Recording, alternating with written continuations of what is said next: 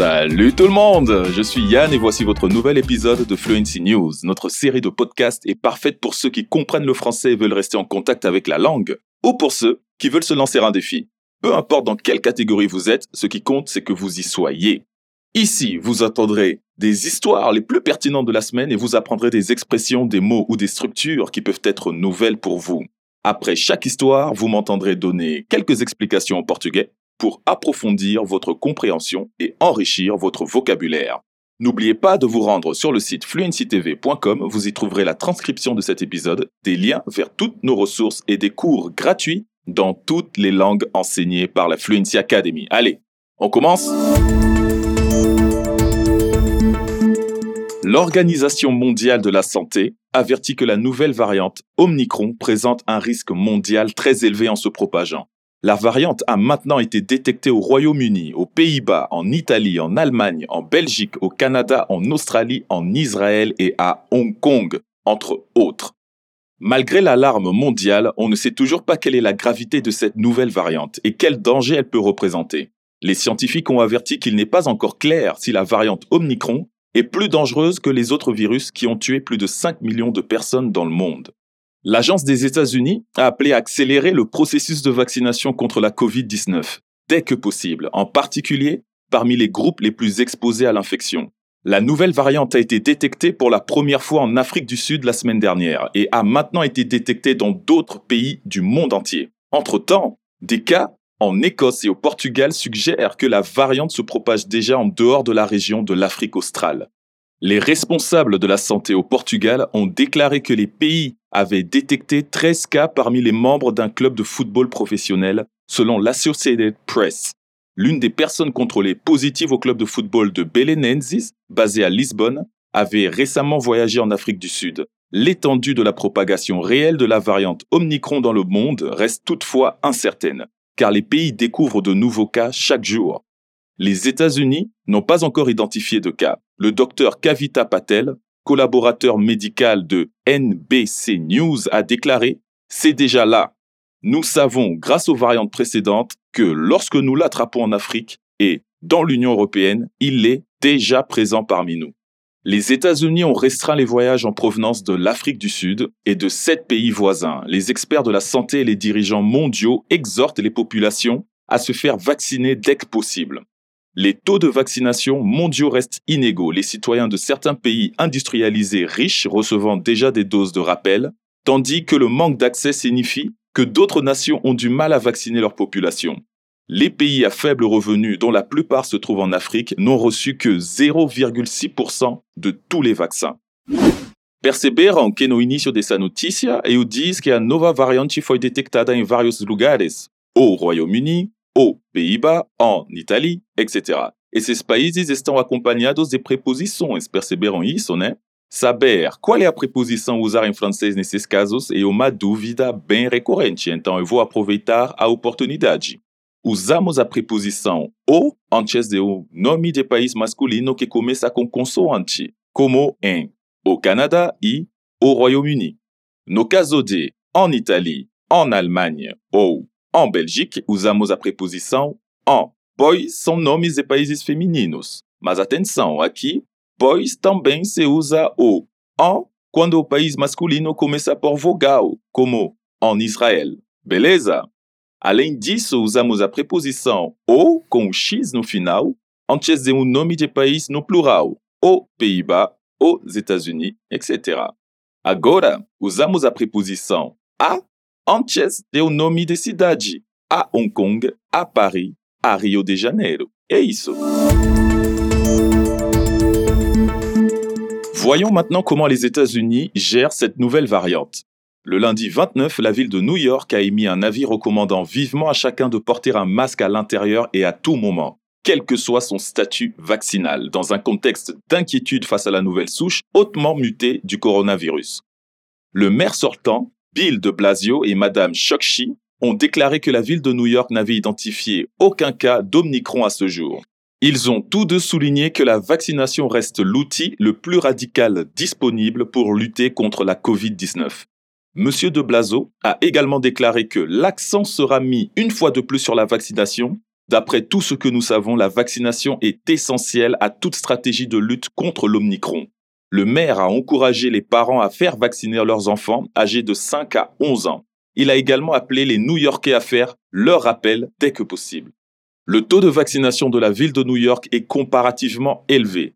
88% des adultes de la ville ayant reçu au moins une dose. Toutefois, seuls 16% des enfants de 5 à 11 ans ont reçu une injection. La ville a administré plus de 943 000 injections de rappel jusqu'à présent. Les infections au Covid sont en hausse à New York avec environ 1400 nouveaux cas par jour en moyenne, selon les services de santé de la ville. Changeons un peu de sujet et parlons maintenant du fait que la Barbade est récemment devenue une république.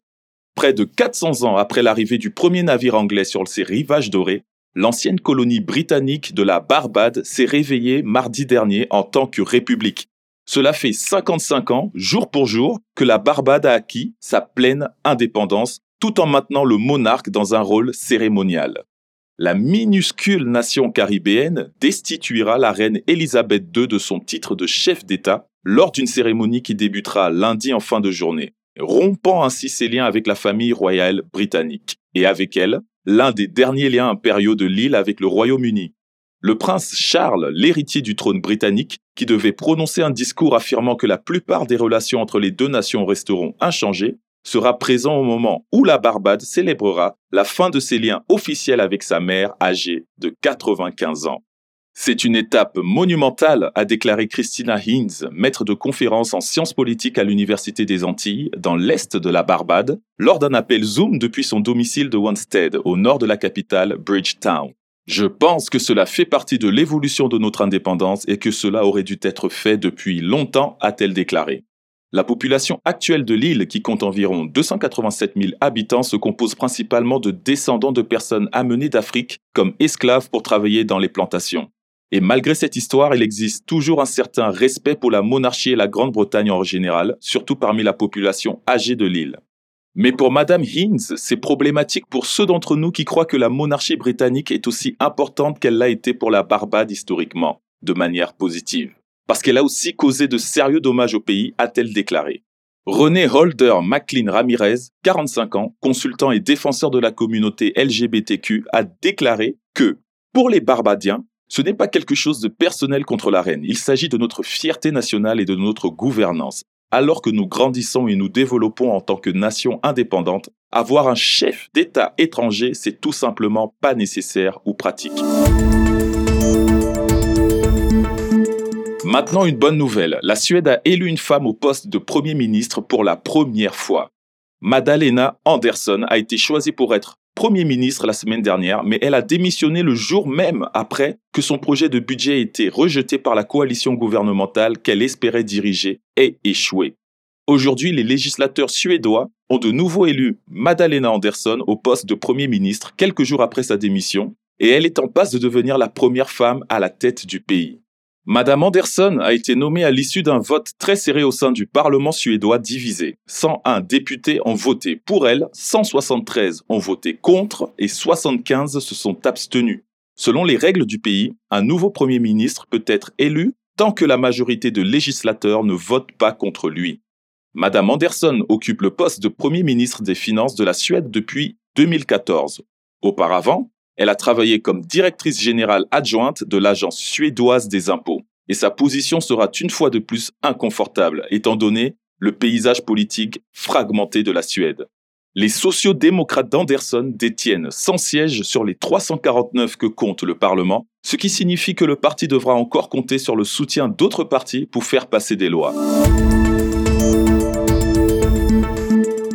Bon ensuite, parlons de la mode, mais attendez, ça ne va pas être de manière positive.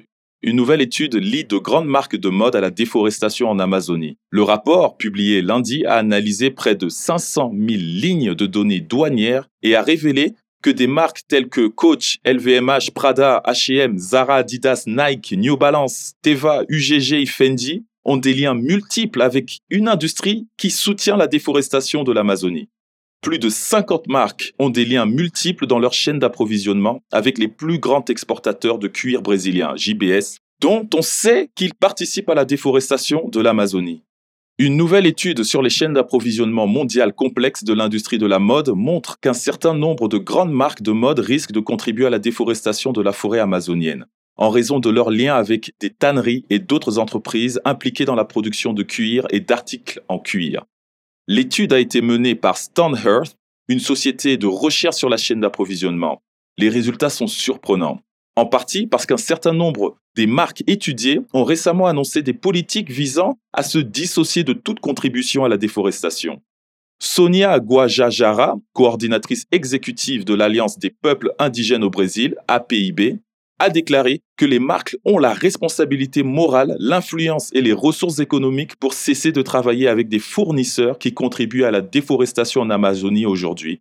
Pas dans 10 ans, pas en 2025 avec l'augmentation des alternatives cultivées en laboratoire, un avenir où votre sac ou vos baskets préférées ne sont pas au détriment de la forêt amazonienne est possible. En fin de compte, nous devons trouver d'autres solutions et d'autres cures alternatives qui ne sont pas à base d'animaux ou de plastique. Et avec les ressources dont disposent les entreprises de mode, il n'y a vraiment aucune excuse, a déclaré Céline Siman, directrice générale et cofondatrice de Slow Factory.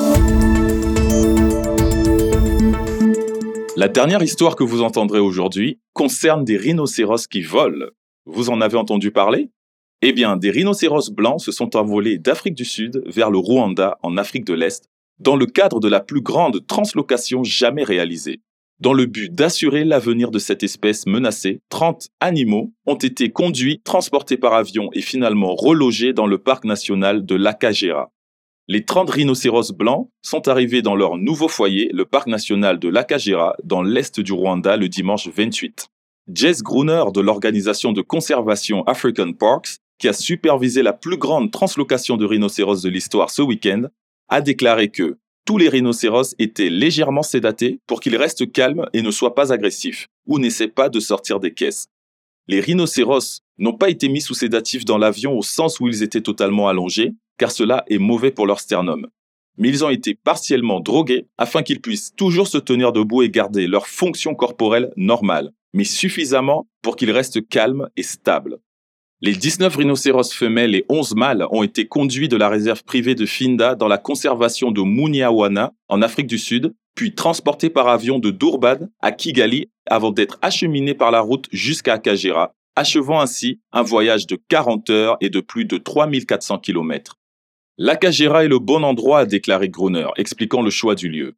Il y a beaucoup d'habitats sur le continent, mais pas nécessairement des habitats sûrs. Le gouvernement du Rwanda a montré son sérieux en matière de conservation et de protection au cours des 15 à 20 dernières années. Gruner a déclaré Nous attendons avec impatience le jour où nous aurons des veaux rhinocéros blancs au Rwanda. La première génération de rhinocéros blancs rwandais le jour où ils commenceront à se multiplier en nombre, nous saurons que ce projet aura été un succès.